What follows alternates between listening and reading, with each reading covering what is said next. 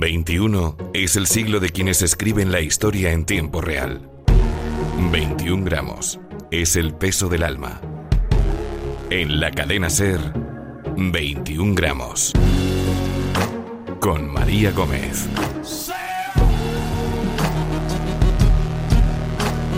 La historia se escribe cada día y cada paso condiciona el siguiente.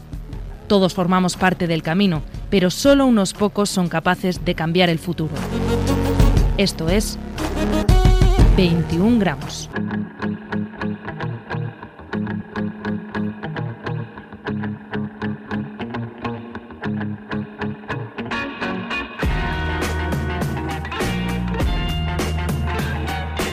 Malala Yousafzai ya es sinónimo de valentía, arrojo, coraje, de lucha contra el miedo en defensa de los derechos humanos. Pero su historia como apasionada activista por la libertad no ha hecho más que empezar. Hace apenas unos años era solo una niña pastún que escribía, oculta tras un seudónimo, un blog para la BBC en el que dejaba constancia de sus anhelos, sus miedos y de un lujo vetado para muchas de las mujeres y niñas de su país, soñar. Jueves 15 de enero. Mi padre me contó que hace algunos días alguien le trajo una copia impresa de este diario que escribo diciendo lo maravilloso que era. Mi padre sonrió, pero ni siquiera podía decir que eso había sido escrito por su hija. Sábado 3 de enero. Fui a la escuela con miedo porque el talibán había emitido un edicto en el que prohíbe que las niñas vayamos a la escuela. De camino escuché a un hombre decir, te voy a matar. Apuré el paso y cuando miré hacia atrás, el hombre venía detrás de mí. Pero, para mi gran alivio, él estaba hablando por teléfono, así que debía de estar amenazando a alguna otra persona. Malala sufrió en carne propia las consecuencias de defender la educación, la libertad y la independencia para niñas y mujeres en un país bajo el régimen talibán. Tenía solo 14 años cuando dos pistoleros talibanes abordaron su autobús escolar y le desterrajaron dos tiros en la cabeza y el cuello. La mala noticia tiene por escenario Pakistán y habla del largo camino que aún queda para la igualdad real entre hombres y mujeres. Los talibanes han tiroteado a una niña de 14 años simplemente porque quiere estudiar y porque lo defiende públicamente.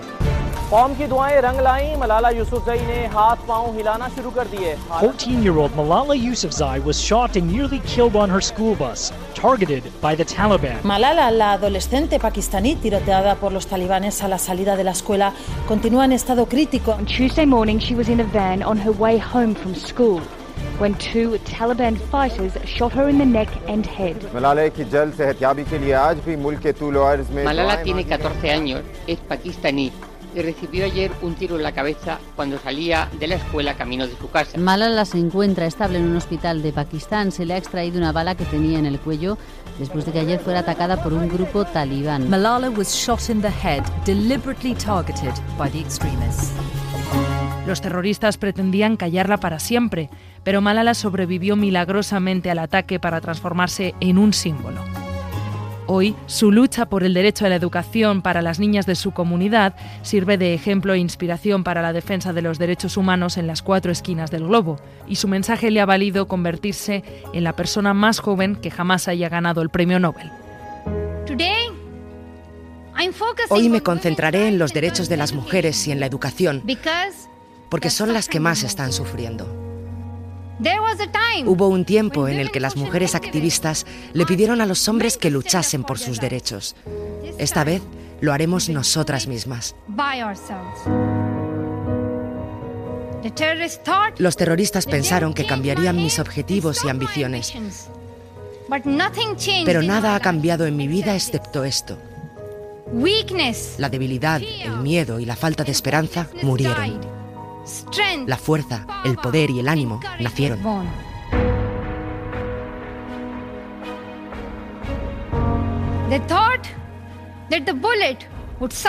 Ellos pensaron que las balas nos iban a silenciar, pero fallaron. Y de su silencio surgieron miles de voces. Permítannos tomar nuestros libros y nuestros lápices. Son nuestras armas más poderosas.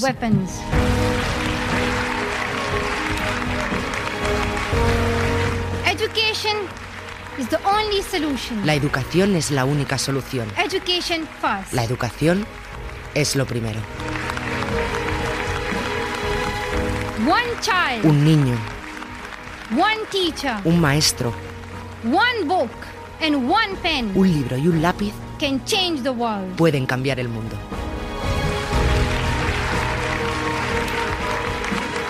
...21 gramos... ...con María Gómez.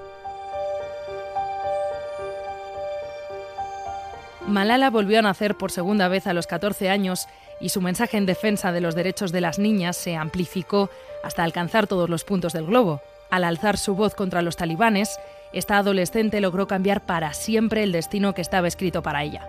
Hoy continúa sus estudios en el Reino Unido y desde allí se ha convertido en la voz de millones de niños que no la tienen.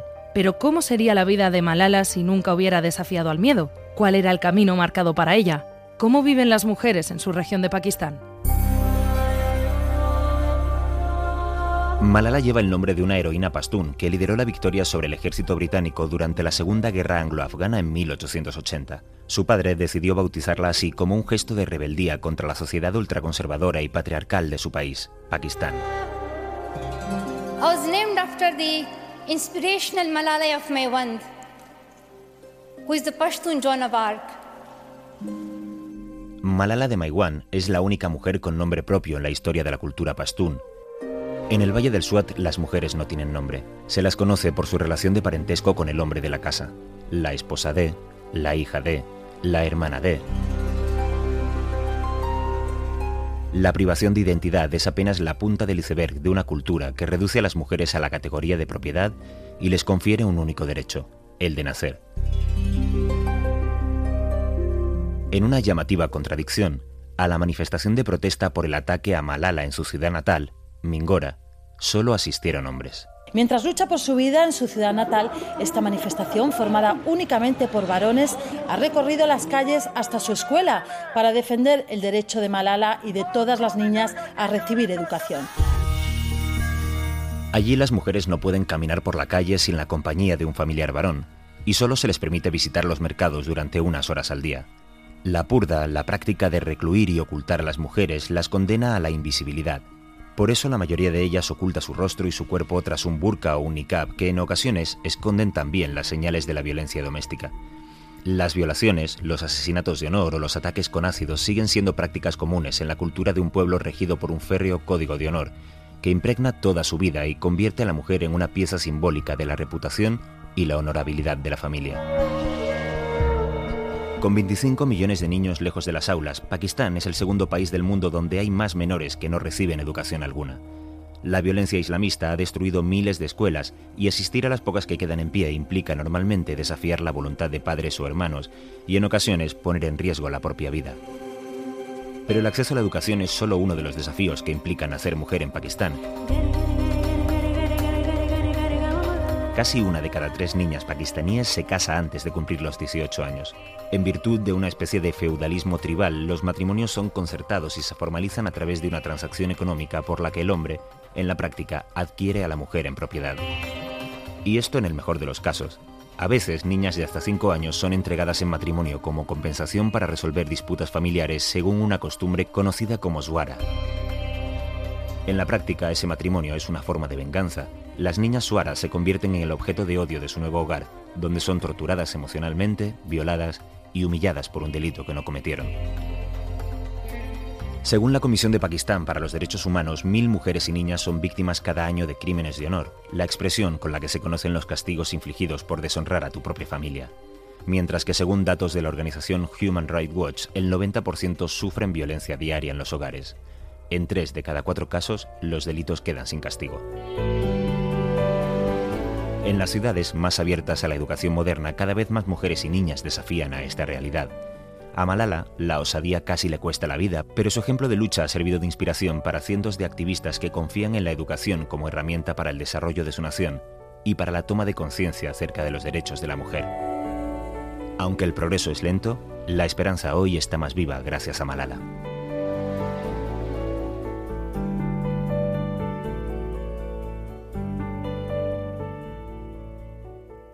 21 gramos. Malala no está sola en su cruzada por los derechos de las mujeres. En los últimos años han surgido por todo el mundo jóvenes como ella, que alzan su voz y son ejemplo de lucha y dignidad. Son las otras Malalas. Gulalai y Saba Ismail, Pesaver, norte de Pakistán. Ambas son hermanas y en 2002, cuando solo tenían 15 y 16 años, fundaron Our Girls, una ONG cuyos objetivos son promover la educación de las jóvenes, fomentar la participación femenina en la vida social y política del país y crear redes de solidaridad y mediación pacífica. La importancia de esta ONG es tal que la propia Malala buscó en ella asesoramiento. Saba Ismail, la mayor de las hermanas, resume así parte de su ideario. Para mí seguridad es un ambiente donde las niñas puedan salir para recibir una educación y puedan alzar sus voces. Quiero una sociedad donde las escuelas para niñas no sean atacadas y donde sus movimientos no estén restringidos. Me gustaría vivir en un ambiente donde las jóvenes, especialmente las mujeres jóvenes, participaran en los procesos de construcción de la paz y en la toma de decisiones del país.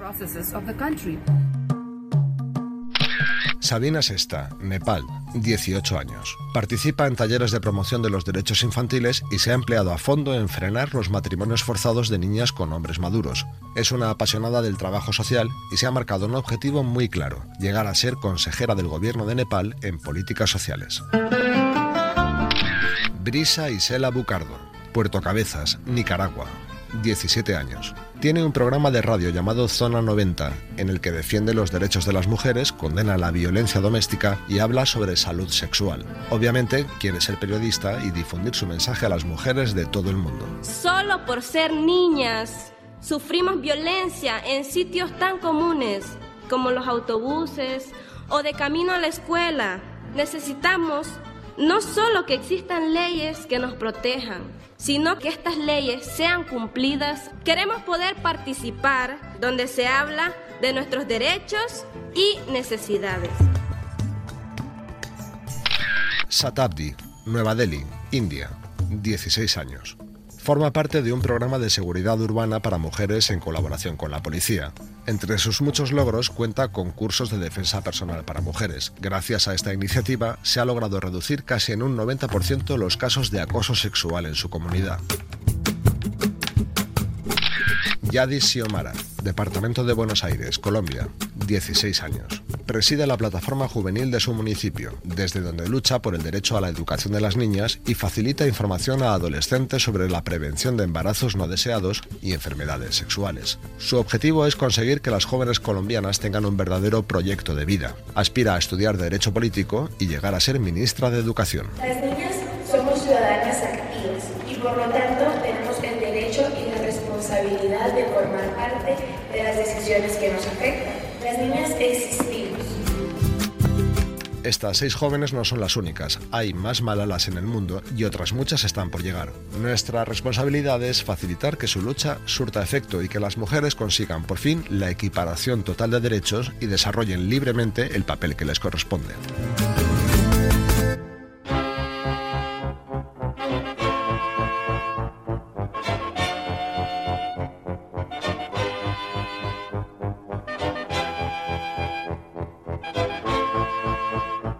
Queremos seguir recorriendo la historia de Malala y para acercarnos un poco más a su persona vamos a hablar con alguien que ha tenido el placer de entrevistarla, de tenerla cara a cara. Ella es nuestra compañera y periodista Ana Pastor. ¿Cómo estás, Ana? Muy buenas, pues encantada de poder hablar de, de alguien como ella, que, que, yo creo es de los pocos personajes a día de hoy bastante puros que existen, ¿no?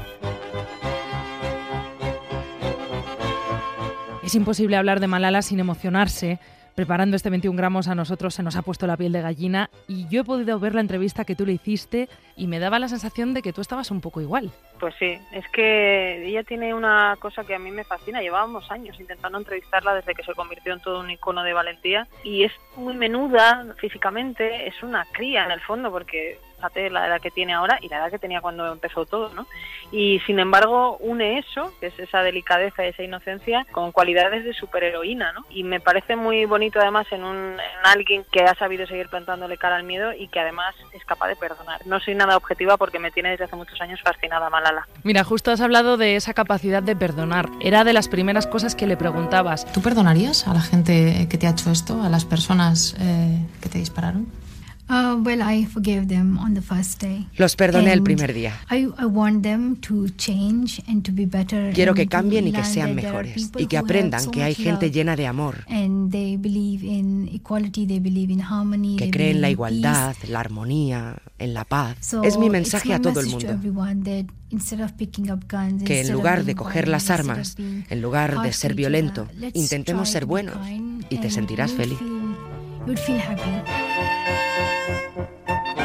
¿Te sorprendió la respuesta? Muchísimo, pero me sigue pasando con gente, te diría, por traerlo también a España, como Irene Villa, ¿no? La capacidad que tienen para regenerar su propia cabeza y, y poner el contador a cero cuando te ocurre algo tan horrible. Un hombre entra en un autobús escolar lleno de niñas, pregunta quién es Malala y le pega un tiro. Y Malala no solo consigue sobrevivir, sino que sobrevive sin odiar, ¿no? A mí me parece increíble escuchárselo decir cara a cara. Nosotros en 21 gramos en este programa recorremos la vida y la trayectoria de los personajes que creemos que están escribiendo la historia del siglo XXI y que la escriben con firmeza y con valentía en tiempo real. ¿Por qué crees que Malala es uno de estos protagonistas? Mira, a mí hay una cosa que me tiene enamorada de Malala por encima de lo que la escuché decir en el, en el programa en el objetivo de la sexta y es que cuando antes del atentado le dio eh, meses antes una entrevista a CNN y recuerdo que estaba sentada en el suelo con el periodista, con Reza Sayat, el periodista le decía que se dirigiera a cualquier otra niña de su edad y que por miedo esa otra niña a la que ella se estaba dirigiendo decidiera quedarse en casa y no ser tan combativa como ella. Entonces Malala hizo un silencio, se recolocó su velo y dijo bueno, yo respondería con otra pregunta. ¿Qué dirás al final de tu vida cuando alguien te pregunte qué hiciste por tu gente cuando tu gente te necesitaba? Yo creo que eso resume lo que es Malala. Espera, que tengo que seguir, ¿eh? es que Malala te recon... yo decía, una vez escribiendo decía que Malala te reconcilia con la vida porque hay tanta gente, somos tantos adultos que, que no tenemos ni un gramo de la valentía que pueda tener ella, que cuando te encuentras un ser humano así, que a los ojos del resto del mundo mira directamente y dice, yo no me voy a cobardar, y lo hace incluso después de recibir un tiro, yo creo que merece este programa y muchos otros. Sin duda, y no es, no es la única. Nosotros en el programa hemos hablado de las otras malalas, otras figuras, otras mujeres que pelean, que luchan, que intentan conseguir que las cosas cambien. ¿Hacen falta más malalas? Sí, además yo creo que es muy bueno la, tu idea de multiplicar el, el, nombre de las malalas y no hay que irse lejos tampoco. Yo te hablaba de, de Nevi de otra gente que, que ha sabido hacer un discurso en torno a una desgracia, ¿no? Yo creo que es muy bueno que una mujer, en este caso tú, hable de otras mujeres importantes para... Yo, por ejemplo, tengo un hijo y una hija y me parece que es muy pedagógico que las mujeres pongamos en valor a otras mujeres. Insisto que no hay que irse a, a temas tan desgraciados en la vida cotidiana, ¿no?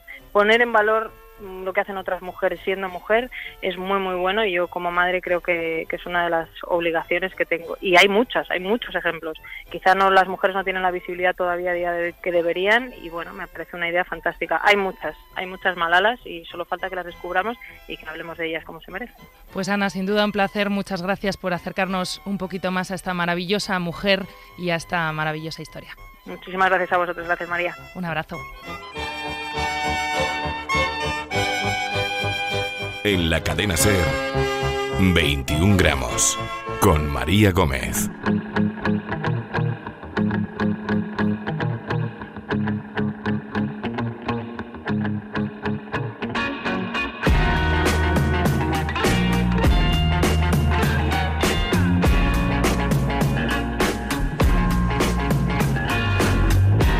Podría presentar a Stephen Hawking como físico teórico, como astrofísico, como cosmólogo o como divulgador científico británico, pero creo que no exagero si le presento como una de las mentes más brillantes de nuestra era.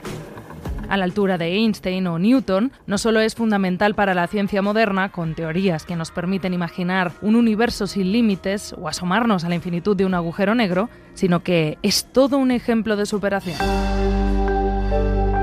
Podría parecer que la vida para un hombre casi completamente paralizado carece de grandes vicisitudes, pero nada hay más lejos de la realidad. En el caso de Stephen Hawking, su vida personal ha sido cuanto menos agitada. La repasamos de la mano de Alfonso Latorre. Hijo de un investigador biológico y una secretaria de investigación médica, el pequeño Stephen creció en un ambiente intelectual propicio para desarrollar las capacidades que más tarde demostraría. Estudió ciencias naturales en Oxford, pero no fue un estudiante brillante, ya que se aburría mortalmente en las clases. Más tarde cursaría el posgrado en Cambridge, donde conocería a su primera esposa, Jane Wilde. Al poco de iniciar la relación, Hawking sería diagnosticado de esclerosis lateral amiotrófica y la pareja decide contraer matrimonio. Era muy divertido y excéntrico. Me atrajo su amplia sonrisa y sus hermosos ojos grises. Creo que eso es lo que me enamoró de él. Íbamos a desafiar a la enfermedad, a los médicos y al futuro. Conforme la enfermedad avanzaba, Jane se convirtió en su enfermera particular. La situación se iba haciendo cada vez más complicada, sobre todo cuando la familia fue ampliándose con el nacimiento de sus tres hijos. Jane atendía a su marido, llevaba a la casa y criaba a los niños. En casa era reacio a pedir ayuda a extraños y dependía de Jane cada vez más para levantarme por la mañana, vestirme y ponerme a trabajar.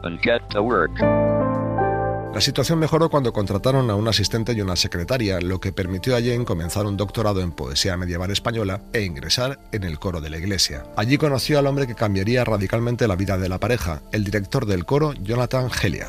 Ambos se enamoraron rápidamente.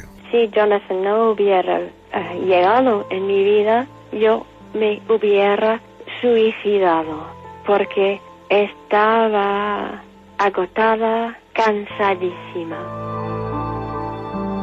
Hawking es plenamente consciente de la relación, pero la acepta pensando que Helia se ocuparía de su familia cuando él faltara, un momento que aún creía cercano. Los tres comienzan a vivir juntos rodeados de los hijos del matrimonio, pero en 1985 el científico sufre una neumonía que le llevaría a las puertas de la muerte. A partir de ese momento, Hawking necesita los cuidados de varias enfermeras durante las 24 horas al día. Una de ellas era Elaine Mason, con quien traba una profunda amistad. Elaine era una de mis enfermeras desde el inicio de mis cuidados intensivos las 24 horas del día. A lo largo de los años nos acercamos en la misma medida en que Jane y yo nos distanciábamos y buscábamos consuelo y amor a través de nuevas relaciones.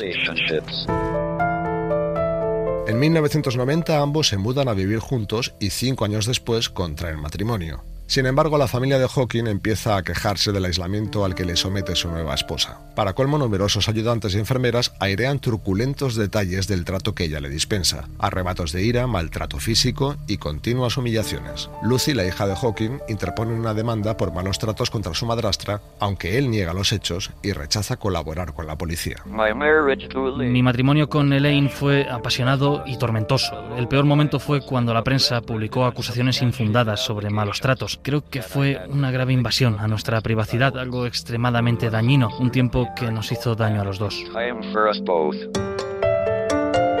Lo cierto es que su matrimonio con Elaine Mason no duraría mucho más. En 2006, tras 11 años casados, se divorcian de mutuo acuerdo. La relación con su ex y sus hijos se normalizó rápidamente, aunque hoy en día Hawking sigue negando esos episodios de violencia doméstica. 21 gramos.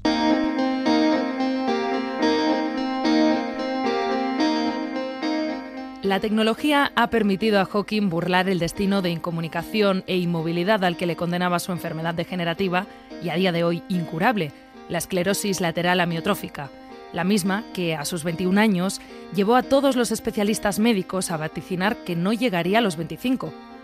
Hoy, superados los 70 años de edad, Hawking es un milagro viviente capaz de escribir libros superventas, impartir clases, pronunciar conferencias y viajar alrededor del mundo. Puede que la medicina no sea capaz de curarle, pero la tecnología le ha liberado, al menos parcialmente, de la jaula de su enfermedad. Pablo González Batista, con una voz 100% no sintetizada, nos cuenta cómo. Hawking asegura que convivir con la perspectiva de una muerte prematura durante más de 50 años le ha ofrecido una visión muy especial de su propia supervivencia. No tiene miedo a morir, pero lo cierto es que tampoco tiene ninguna prisa. La ciencia le ha permitido posponer su propia sentencia de muerte y convertirse en el paciente con ELA más longevo de la historia.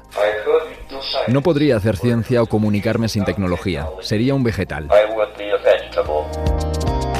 El científico vivo más famoso sobre la Tierra se sienta sobre un dispositivo de última generación que le permite no solo desplazarse, respirar, alimentarse e hidratarse, sino que es su cordón umbilical con el mundo. A través de sus sillas se comunica, se conecta a Internet o monitoriza el estado de su precaria salud a tiempo real. Su movimiento puede ser activado y controlado a través de una tablet o un smartphone, así como gracias a los sofisticados sensores de proximidad que Hawking lleva instalados en sus gafas y que son capaces de captar el más mínimo movimiento del músculo de su mejilla derecha, prácticamente el único que su enfermedad le permite controlar actualmente. Esa mejilla es hoy por hoy su principal vía de comunicación con el mundo. A través de esa mejilla nos asomamos a una de las mentes más brillantes de nuestro siglo, con ella controla el cursor del dispositivo que le permite componer frases letra a letra, en un proceso lento pero eficaz. Tuve la suerte de perder mi voz al comienzo de la era de computación personal. A pesar de que el sistema fue revisado recientemente para hacerlo más ágil, Hawking apenas puede teclear una o dos palabras cada minuto. Sin embargo, a través de un algoritmo muy similar al que utiliza el texto predictivo de nuestros teléfonos móviles, la herramienta es capaz de predecir el comportamiento comunicativo de Hawking, de modo que apenas necesita teclear el 20% de los caracteres para construir frases completas. Tratándose de él, no es difícil suponer que después de escribir agujero, con toda probabilidad la siguiente palabra será negro. La información se envía luego a un sintetizador de lenguaje que transforma el texto escrito en palabras a través de ese sonido robótico que todos identificamos con su voz. Esa voz sintética que utiliza desde 1988 y que Hawking ha decidido mantener a toda costa a pesar de los avances tecnológicos. Se ha convertido en mi marca registrada, así que no la cambiaré por una voz más natural con acento británico. Todo el sistema, llamado ACAT, es de código abierto, lo que significa que está a disposición pública para que investigadores de todo el mundo puedan crear soluciones personalizadas de interacción y comunicación. De este modo, Hawking no solo contribuye a ampliar el conocimiento científico con su pensamiento, su particular situación también impulsa el avance tecnológico y la integración de quienes padecen enfermedades neurodegenerativas. La tecnología que se ha estado desarrollando para apoyar a las personas con discapacidad está liderando la carrera para romper las barreras comunicativas que alguna vez se interpusieron en nuestro camino.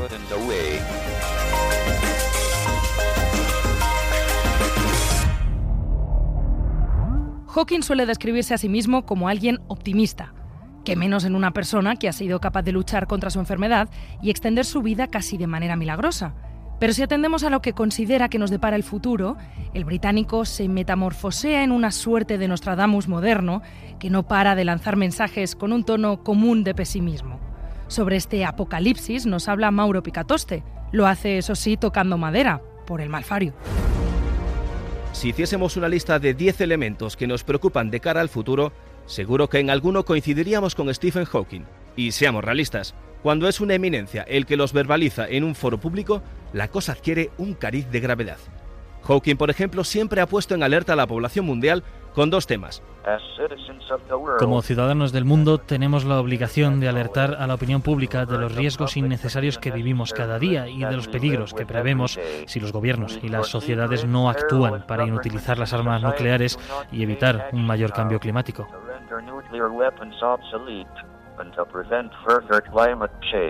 El cambio climático, con sus escépticos e incluso negacionistas, y con sus mensajeros como peligro más real y urgente de nuestro tiempo. Entre los primeros está, como no, Donald Trump, y entre los segundos, Hawking. Estamos cerca del punto de inflexión donde el calentamiento global se vuelve irreversible. La acción de Trump podría empujar a la Tierra al borde del precipicio para convertirse en Venus, con una temperatura de 250 grados y lluvias de ácido sulfúrico. Donald Trump causará daños ambientales evitables a nuestra hermosa Tierra, poniendo en peligro el mundo natural para nosotros y nuestros hijos.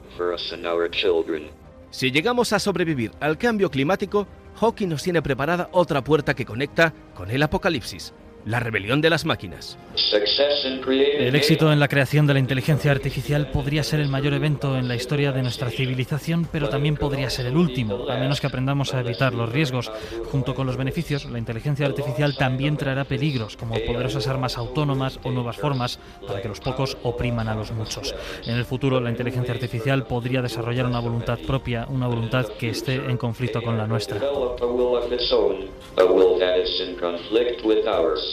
Y en lo que la aspiradora se alía con la lavadora y con la tostadora, más nos vale echar un vistazo fuera de nuestro planeta, porque encontrar un nuevo hogar para nuestra especie parece algo primordial. No soy optimista, va a ser bastante difícil evitar un desastre en los próximos 100 años. La única oportunidad de supervivencia a largo plazo no es permanecer en la Tierra, sino trasladarnos al espacio. En el caso de que estos signos del apocalipsis se manifiesten, habrá muchos que se pongan a rezar. Lo siento, pero para Hawking eso es una pérdida de tiempo. Dios no existe.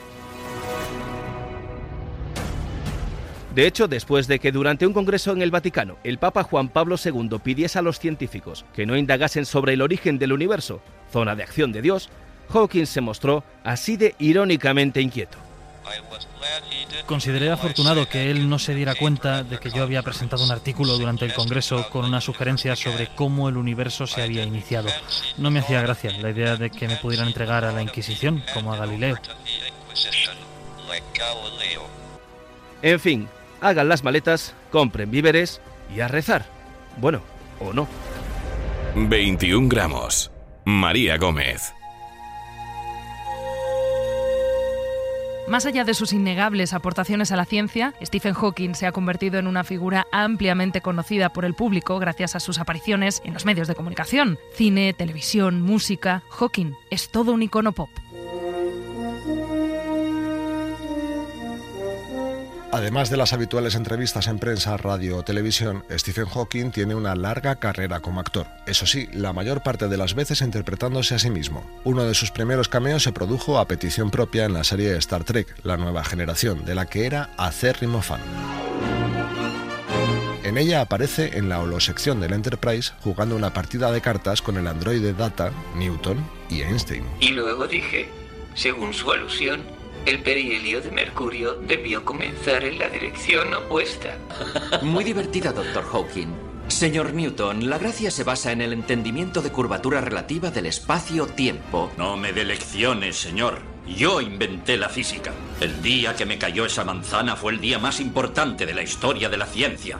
Otra vez la historia de la manzana. Los dibujos animados han sido terreno fértil para sus apariciones. Ha participado hasta en cuatro ocasiones en Los Simpson, aportando su voz sintetizada al doblaje. Las últimas de ellas rapeando en una canción que el dúo Flight of the Concords interpreta para Lisa Simpson. Everyone listens when artists are talking. Cause artists are smarter than Mr. Stephen Hawking. Oh yeah, break it down for me, fellas.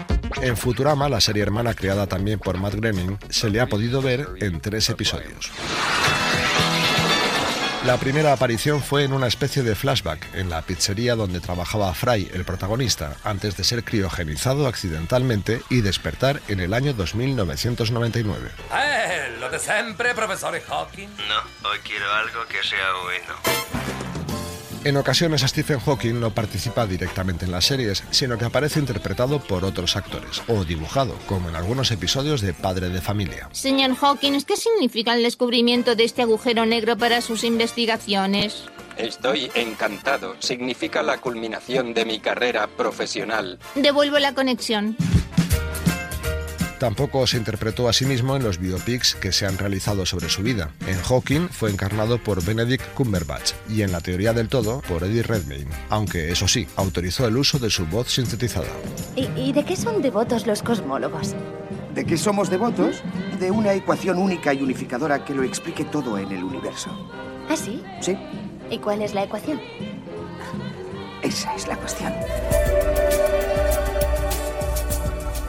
Esa peculiar voz artificial ha sido sampleada por el grupo británico Pink Floyd en dos ocasiones. La primera en 1994 en el tema Keep Talking del álbum The Division Bell y la segunda en Talking Hawking, incluida en su disco The Endless River de 2014. Estrellas del pop y el rock han usado voces similares a la suya como Radiohead en su disco OK Computer, pero donde Stephen Hawking disfruta realmente es participando en comedias televisivas. Su envidiable sentido del humor le ha llevado a aparecer en seis episodios de la serie de Big Bang Theory. Hawking está dispuesto a participar en la comedia nerd por excelencia siempre que le llaman, y disfruta como un niño troleando a Sheldon Cooper y su pandilla de amigos frikis. Hola, ¿qué tal? Profesor Hawking. Colegas, tendréis que veros la cara que se os ha quedado. ¿Y por qué nos ataca? Si llevaseis 40 años sentados en una silla, también estaríais aburridos. 21 gramos.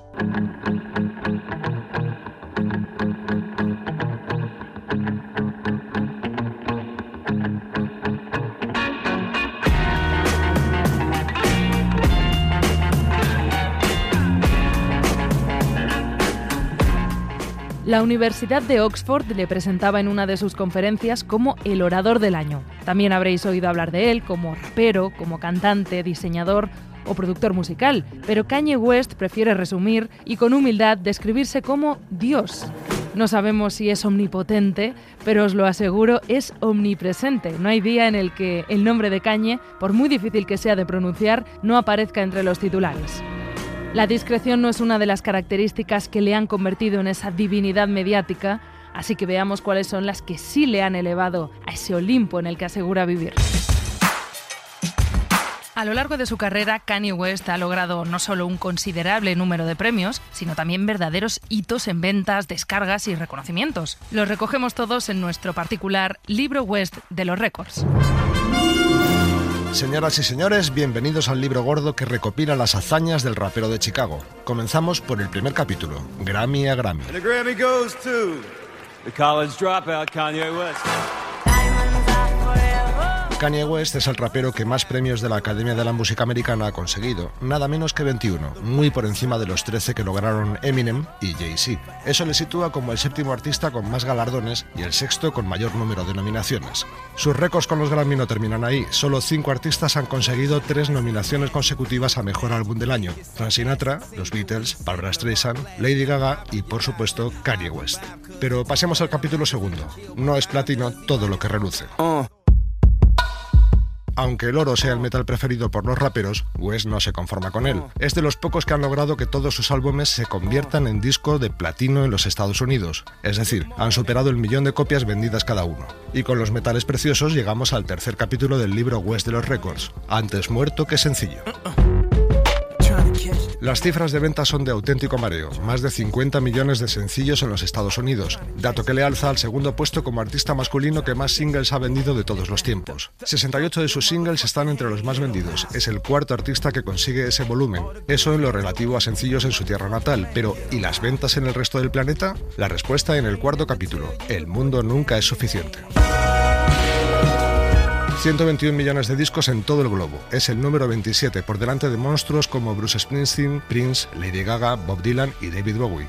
Vale, pero estamos en el siglo XXI y ahora lo que cuenta es lo digital. De ello nos ocupamos en el quinto capítulo, área de carga y descarga. Seis de sus canciones pasaron de los 3 millones de descargas digitales y, por si fuera poco, este año Kanye West ha conseguido alcanzar la estratosférica cifra de 100 millones. Su álbum Watch the Throne logró el récord en su primera semana, 290.000 solo en iTunes. Su último disco, The Life of Pablo, llegó a disco de platino solo con las escuchas en streaming. Es el primer artista de la historia en conseguir esa proeza. Sexto capítulo. La televisión es nutritiva. Every rapper wants to be called the hottest MC. Aquí no hablaremos del reality de su familia política, las Kardashian, sino del programa de la MTV Annual Hottest MC List, donde ha conseguido ser el número uno en 2008 y 2016 y figurar en diversos puestos del top 10 en todas sus ediciones. No es la única lista donde Kanye West reina, lo vemos en el séptimo capítulo, Pasando Revista. Billboard es una de las revistas musicales más importantes del mundo y su lista de éxitos una de las más prestigiosas. En ella West tiene el récord de colocar siete álbumes directamente en el número uno. Rolling Stone coloca tres de sus álbumes entre los mejores de todos los tiempos, mientras que Time le incluyó entre los 100 personajes más influyentes del mundo en 2005 y 2015. La relación de revistas que encumbran al rapero se cierra con la económica Forbes, donde West es un habitual, ya que ha aparecido en varias ocasiones en su famosa lista. ¿Quieren más? El libro West de los récords no se ha terminado de escribir y a este paso va a conseguir el premio gordo, tener el récord de artista con más récords.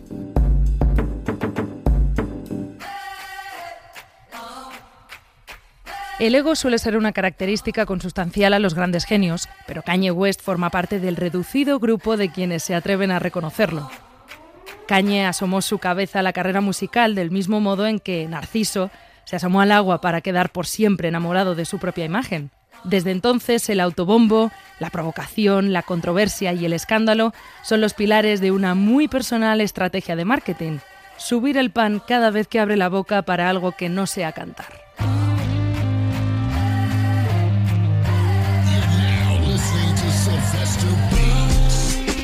Estoy seguro de que conocen esa vieja frase atribuida a Salvador Dalí, que hablen bien o mal de mí, pero que hablen. Pues bien, no sabemos si Kanye estará familiarizado con la figura del genio catalán, pero desde luego ha sido capaz de llevar más lejos ese axioma en su particular filosofía de vida. Que hablen mal de mí, que para hacerlo bien, ya estoy yo. Todo el mundo dice, ¿quién se cree que es? Os diré quién creo que soy. Soy Dios. Como veis, el chico no elige mal las comparaciones. Desde Dios y en escala descendente, el rapero se ha equiparado a sí mismo con Steve Jobs, Walt Disney, Andy Warhol, Michael Jackson, Leonardo da Vinci, Shakespeare, Picasso, Miguel Ángel y puestos a delirar, también con Google. I am Shakespeare in the flesh. Walt Disney, Nike, Google. Pero Kanye no solo está enamorado de su propio reflejo, se siente cómodo en la trinchera, en la línea de fuego. Su verborrea no tiene filtro y en los últimos años se ha transformado en un récordman absoluto de apariciones polémicas, salidas de tono, frases desafortunadas o trifulcas callejeras, y el artista se ha ganado a pulso su puesto como uno de los personajes más controvertidos del gremio. Como primera credencial, que un presidente de los Estados Unidos famoso por su buen talante te llame imbécil. Y os aseguramos que la opinión de Obama es ampliamente compartida. Suponemos que Taylor Swift aún no habrá olvidado el mágico momento en que en la entrega de los premios VMA y justo cuando estaba un triste de echarse a llorar como mandan los cánones en agradecimiento por su premio a Mejor Vídeo del Año, ocurrió esto. Thank you so much for giving me a chance to win a VMA award. Yo, Taylor, I, I'm really happy for you. I'm gonna let you finish. But Beyonce had one of the best videos of all time. Kanye consideró que era buena idea subir al escenario para recordar que otro de los vídeos nominados, el de su amiga Beyoncé, era uno de los mejores de todos los tiempos. Y probablemente George Bush estará de acuerdo con Obama al menos en una cosa. En otro de sus momentos más recordados y durante un programa benéfico que recaudaba fondos para las víctimas del huracán Katrina, Kanye abandonó el guion establecido para lanzar este mensaje a la nación. George Bush doesn't care about black people. A Bush no le gustan los negros, unas declaraciones que darían la vuelta al mundo y que el expresidente norteamericano recordaría así.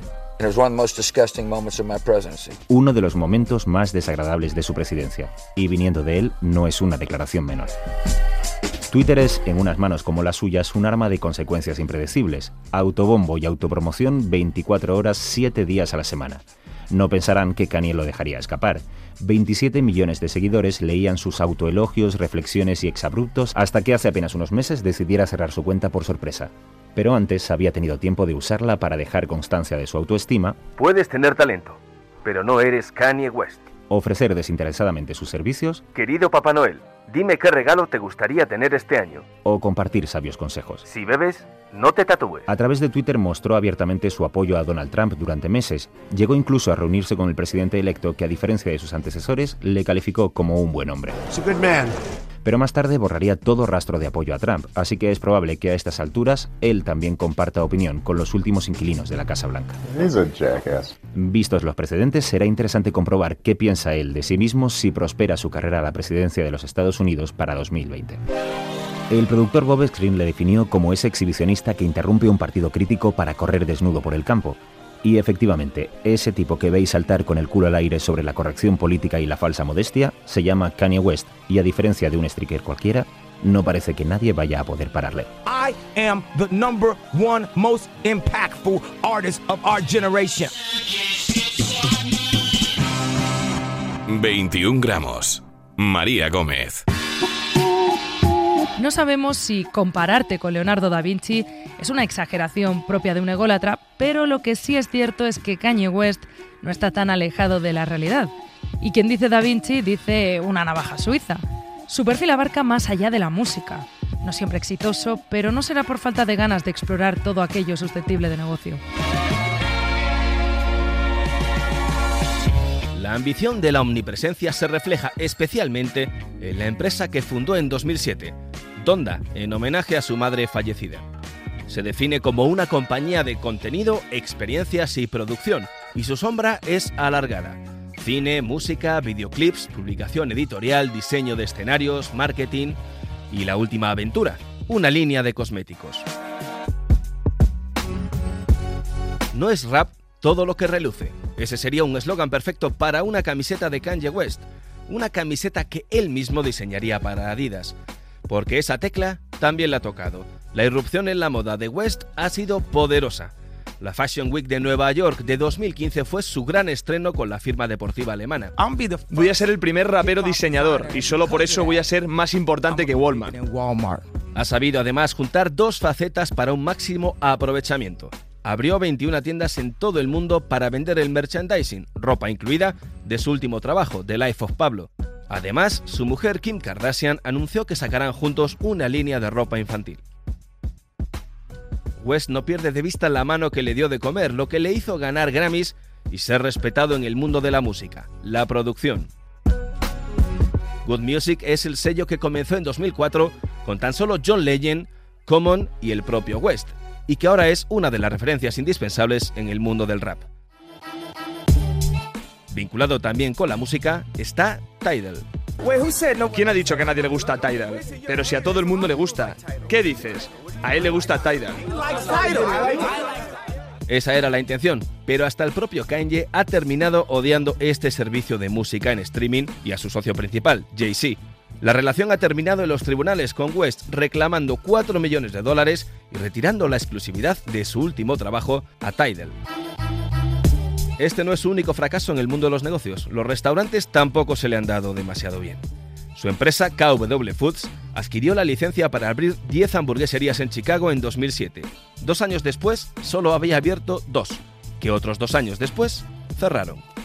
West se liberó de este fracaso comprándole a Kim Kardashian 10 restaurantes de Burger King como regalo de bodas. Lo que hay que reconocerle a este rapero multiusos es que da la cara y es víctima a veces de una sobreexposición mediática que no siempre juega a su favor. Y no hay nada más mediático que ser famoso y hacer un reality. West se unió al elenco de las Kardashian en lo que podíamos definir como una faceta más de su carrera. También hay un Kanye West filántropo, creador de la fundación que lleva su nombre y de la Donda House, enfocada a luchar contra las tasas de deserción escolar, analfabetismo y la enseñanza de música. Conciertos benéficos, recaudaciones de fondos y trabajos comunitarios después del huracán Katrina nos revelan un personaje preocupado por la sociedad. Visto lo visto, se podría decir que en la carrera de músico, Kanye West se ha sacado con nota los créditos de libre configuración.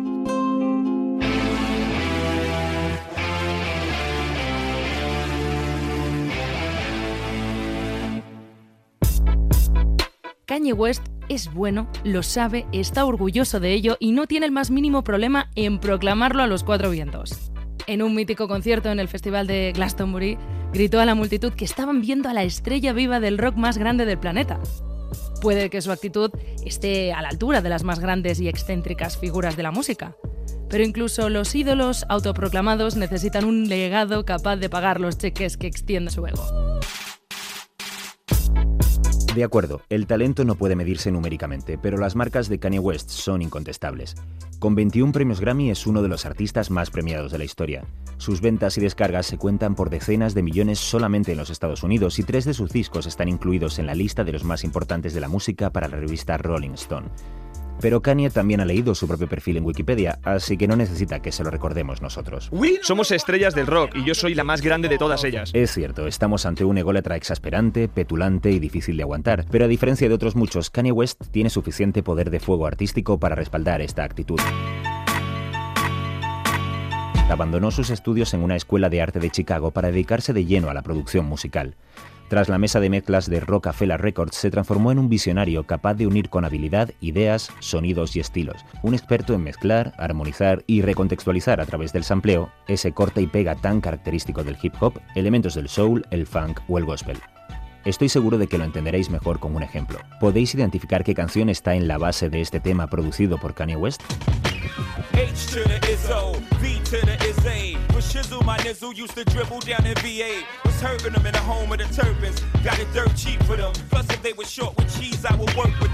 El ABC de los Jackson 5 sirvió como punto de partida para componer este éxito de otro de los raperos más respetados de la escena, Jay-Z. Como productor, Kanye ha ayudado a catapultar a grandes artistas como Janet Jackson o Alicia Keys, y fue precisamente ese trabajo el que le permitió adquirir las credenciales necesarias para pasar al otro lado del cristal del estudio de grabación.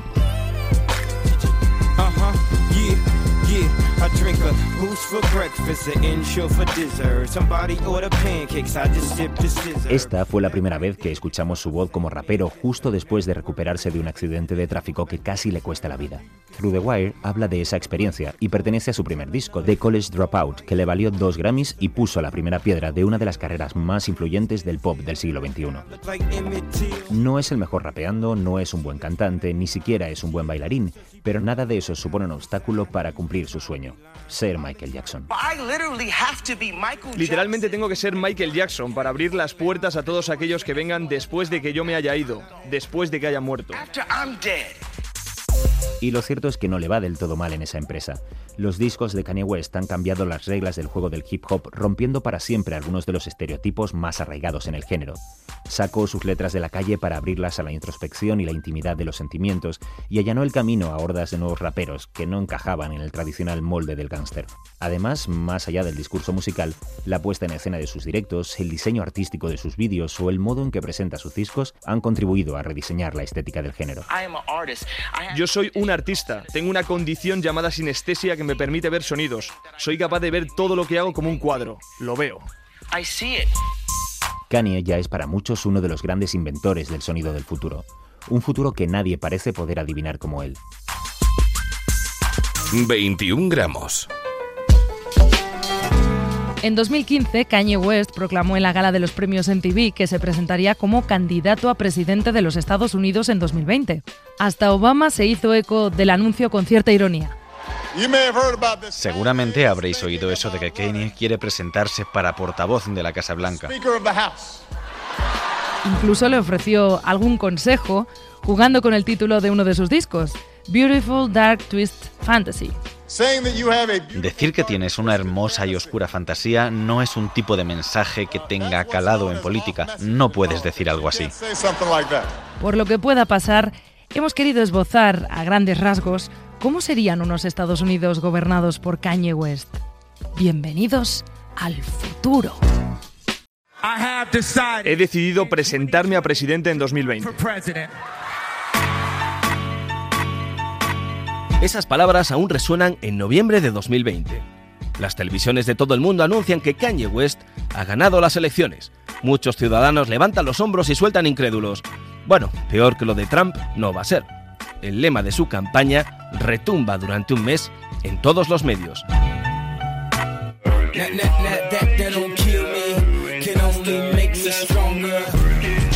Lo que no me mata solo puede hacerme más fuerte. Un lema que sigue al dedillo. Varias decisiones que le cuestan críticas, pero que le hacen más fuerte a ojos de los votantes.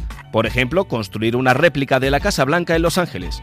Washington es demasiado aburrido para la familia West. Por supuesto, se puede seguir el día a día de la familia presidencial gracias al primer reality de altos vuelos. Otra decisión polémica, actualizar el himno nacional para adaptarlo a sus gustos musicales.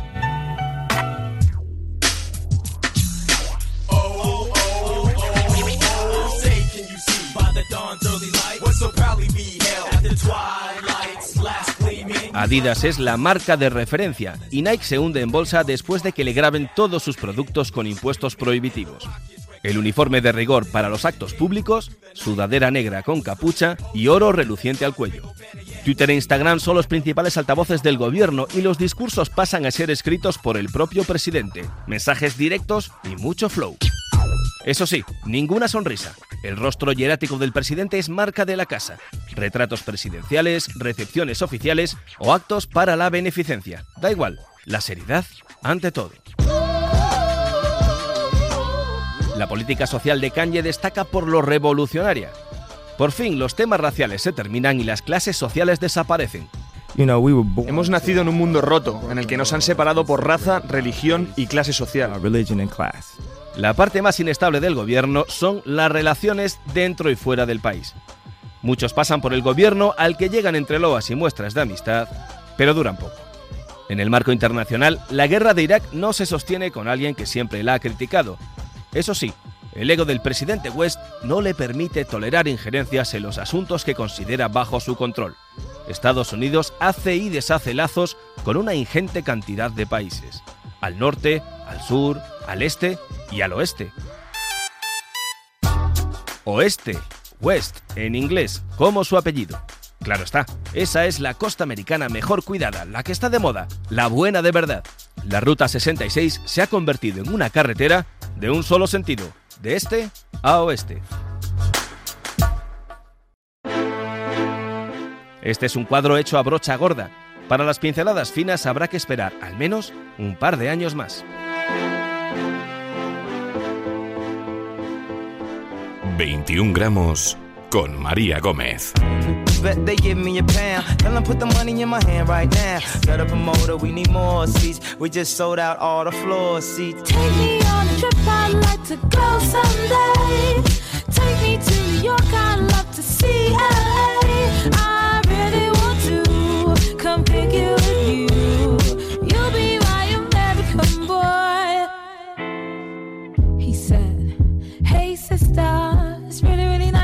I just met this five foot seven guy who's just my type. Like the way he's speaking, his confidence is peaking. Don't like his baggy jeans, but I'ma like what's underneath it. And no, I ain't been to MIA.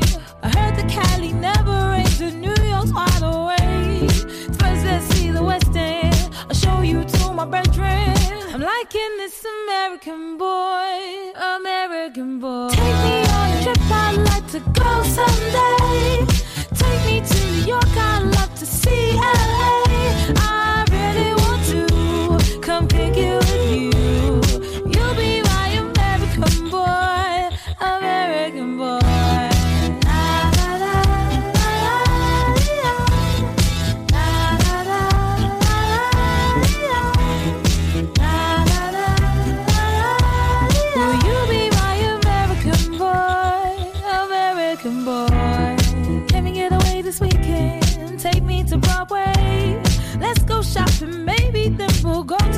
Cafe.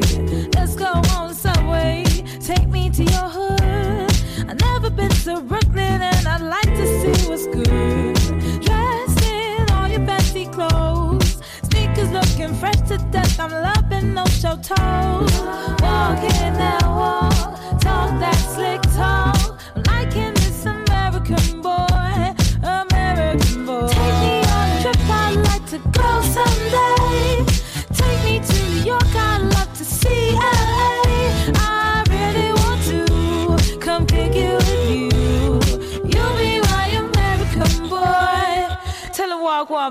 Killing them in the? Everybody gonna say UK. Reluctantly, cause most of this press don't fuck with me. Estelle once said, Tell me, cool down, down. Don't act a fool now, now. Always act a fool, ow, ow. Ain't nothing new now, now. He crazy, I know what you're thinking. Rapping, I know what you're drinking. Rap singer, chain blinger. Holla at the next chick soon as you're blinking. What's your persona about this Americana? Rhymer, am I shallow? Cause all my clothes designer. Uh, dress smart like a London bloke. Before he speak, his suit be spoke. And you thought he was cute before. Look at this peacoat, tell me he's broke. And I know you ain't into all that. I heard your lyrics, I feel your spirit. But I still talk that cat ass. Cause a lot of wags wanna hear it. And I'm feeling like Mike at his baddest. Like the pips at the Gladys. And I know they love it. So they hell with all that rubbish. Would you be mine?